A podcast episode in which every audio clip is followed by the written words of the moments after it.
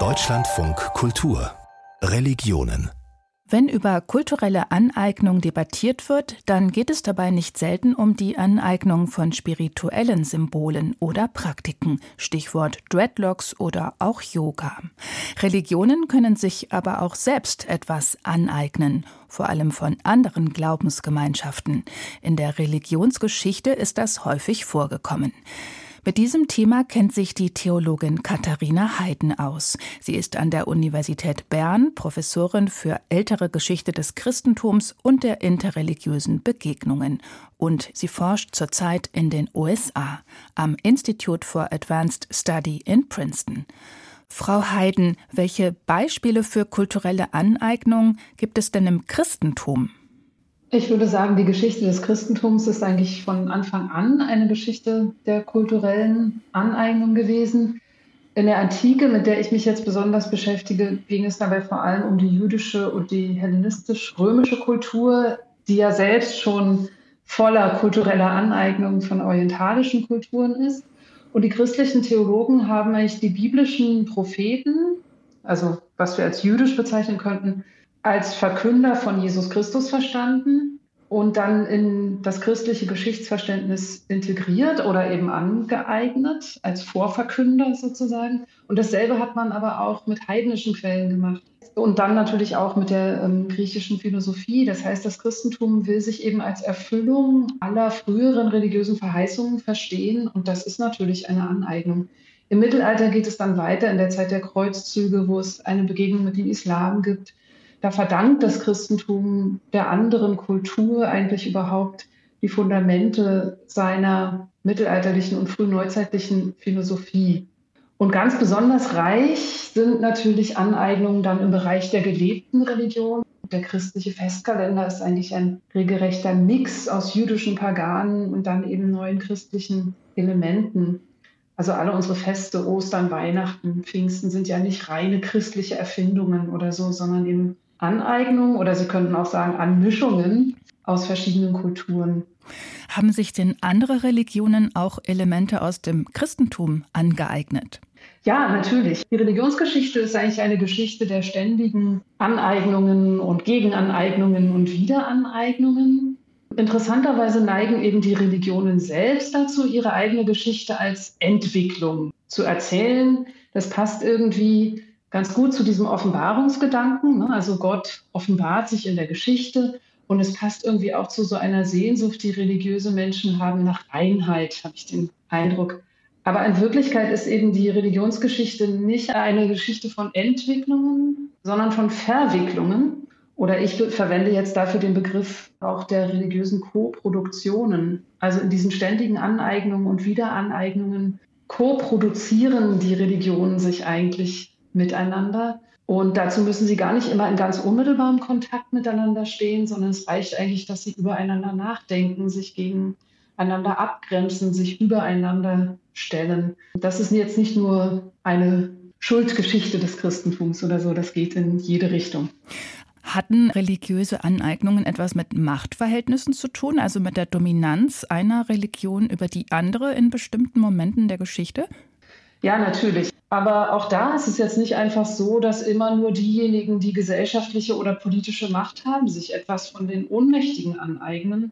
Das hat es natürlich gegeben zur Genüge und gerade auch in der Geschichte des Christentums. Ein Beispiel wäre zum Beispiel, wie man sich den jüdischen Historiker Josephus angeeignet hat, der eben die Geschichte der Zerstörung des Tempels in Jerusalem durch die Römer erzählt. Und da hat das Christentum seit der Antike eigentlich gesagt, ja wunderbar, dieser jüdische Historiker, der zeigt uns doch eigentlich den Triumph des Christentums durch die Römer als sozusagen Instrument der Hand Gottes. Aber Religion hat auch ein subversives Element. Es kann auch den Ohnmächtigen sozusagen gelingen, durch Aneignung sich gegen solche Machtansprüche zu wehren. Und das ist mit diesem Josephus eben auch passiert. Im 10. Jahrhundert hat ein jüdischer Autor in Süditalien diese christlich angeeignete jüdische Geschichte wieder genommen und sie ins Hebräische übersetzt und sie benutzt, um eine eigene Trostgeschichte für das jüdische Volk zu schreiben. Das heißt, diese subversive Kraft von Religion, die kann eben auch gerade von den Ohnmächtigen gebraucht werden. Ist das denn alles nur Geschichte oder enteignen nicht zum Beispiel Christen heutzutage immer noch Juden, wenn sie nicht deutlich machen, dass etwa die Texte aus dem sogenannten Alten Testament jüdische Texte sind? Ja, das ist eine äh, schwierige Frage. Ich würde sagen, diese Geschichte von Aneignung und Wiederaneignung, die geht weiter. Aber auf der anderen Seite müssen wir die Geschichte natürlich auch ernst nehmen. Und die Texte des Alten Testaments, schon wenn man sie so bezeichnet, sind natürlich keine jüdischen Texte, sondern schon allein der Name Altes Testament zeigt, dass es eben verchristlichte Texte sind. Denn wenn wir Altes Testament sagen, dann hören wir Neues Testament mit. Das heißt, da ist das Erste Testament oder die jüdische Bibel eben schon christlich relativiert. Insofern würde ich nicht sagen, dass das jüdische Texte sind, sondern es sind eben verchristlichte, es sind angeeignete Texte und damit verbindet sich dann die ganze Ambivalenz. Gibt es in der christlichen Theologie eigentlich den Gedanken der Aneignung? Das ist eine sehr spannende Frage. Ich würde sagen, dass auch die christliche Theologie eher von diesem Reinheitsdenken geprägt ist. Und gleichzeitig würde ich sagen, dass eigentlich der Grundgedanke des Christentums, nämlich dass Gott Mensch wird in Jesus Christus, ja auch eine Figur der Aneignung ist. Eigentlich sind sich Gott und Mensch ja komplett fremd, eigentlich nahezu unüberbrückbare Gegensätze. Und trotzdem heißt es dann im Neuen Testament, Gott hat eben diese Gestalt dieses Menschen angenommen, Sie können auch übersetzen, sich angeeignet, um eben dem Menschen nahe zu sein. Und insofern würde ich fast sagen, das Christentum ist geboren aus einer Idee von Aneignung des Fremden. Man hat dann in der Antike auch schon wild darüber diskutiert, ob das nicht eine Instrumentalisierung des Menschlichen bedeutet. Also diese Fragen sind schon da. Und insofern würde ich sagen, ist das Christentum eigentlich sehr offen. Und vielleicht wäre es mal eine Aufgabe für die christliche Theologie, das auch noch mal stärker zu durchdenken und auch die eigenen Ideen einer reinen Entwicklung in diesem Licht ein bisschen kritischer und anders zu sehen. Das heißt, aus dieser Aneignung des Menschlichen durch Gott entsteht eine Beziehung. Ja, absolut, eine Beziehung. Und das ist jetzt erstmal ein schönes Wort oder Beziehung klingt gut, aber ich würde sagen, wenn wir dieses aus meiner Sicht sehr passende Wort ein bisschen durchmeditieren, dann sehen wir, dass eben menschliche Beziehungen auch immer ihre schönen und lebensförderlichen Seiten haben und auch ihre Gefahren. Insofern ist es eigentlich eine schöne Beschreibung, finde ich, äh, dass mit kultureller Aneignung eben eine Beziehung eröffnet wird und dann ist die Frage, wie man diese Beziehung gestaltet.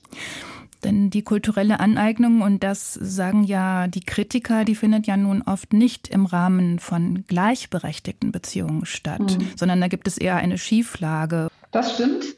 Und ich würde tatsächlich sagen, dass ein sorgsamer Umgang mit kultureller Aneignung diese Machtfragen im Blick haben muss und eigentlich immer sicherstellen müsste, dass Aneignungen in jede Seite möglich sind. Ansonsten kommt es eben zur Ausbeutung. Ich würde noch einen Unterschied machen zwischen kultureller Aneignung und kommerzieller Ausbeutung. Ich weiß nicht, ob man wirklich kulturell ausbeuten kann. Da wäre ich, glaube ich, vorsichtig. Aber man kann natürlich durch die kulturelle Aneignung Menschen, Kulturen, ganze Völker kulturell ausbeuten. Und das darf nicht passieren. Auf der Ebene der Aneignung würde ich tatsächlich sagen, müssten wir Strukturen finden, in denen uns immer klar ist, dass wir den anderen genauso viel verdanken, wie wir ihnen schulden und dass wir uns praktisch zur Verfügung stellen und nicht dagegen verwehren, dass natürlich auch unsere eigene Kultur in aller Aneignungsdynamik, die hinter unserer eigenen Kultur ja auch schon steht, immer wieder auch offen ist und zur Verfügung gestellt wird, damit andere Kulturen ja, sich tatsächlich daraus bedienen und etwas weiterentwickeln können. Kulturelle Aneignung also nicht als Einbahnstraße, sondern als Geben und Nehmen. Das wünscht sich die Theologin Katharina Heiden, Professorin für ältere Geschichte des Christentums und der interreligiösen Begegnungen in Bern. Vielen Dank für dieses Gespräch.